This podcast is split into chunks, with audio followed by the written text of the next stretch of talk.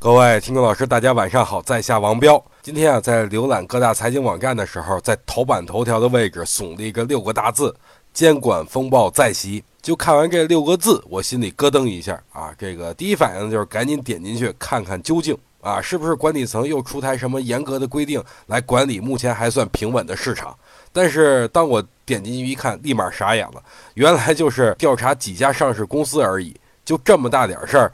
啊，这不是再正常不过了吗？为什么要起这么一个耸人听闻的大标题，而且还要放到头版头条的位置呢？我觉得有两个原因。第一个原因就是因为目前网站编辑空着仓的啊。第二个原因就是周末消息实在是平淡，而且还想让大家来关注，吸引大家的眼球，所以才搞出了这么一出。其实一直都有这种问题，不是一两回了，所以希望咱们各大财经媒体啊要有自己的良知，吸引眼球固然重要，但是不要过分的夸大其词，无中生有。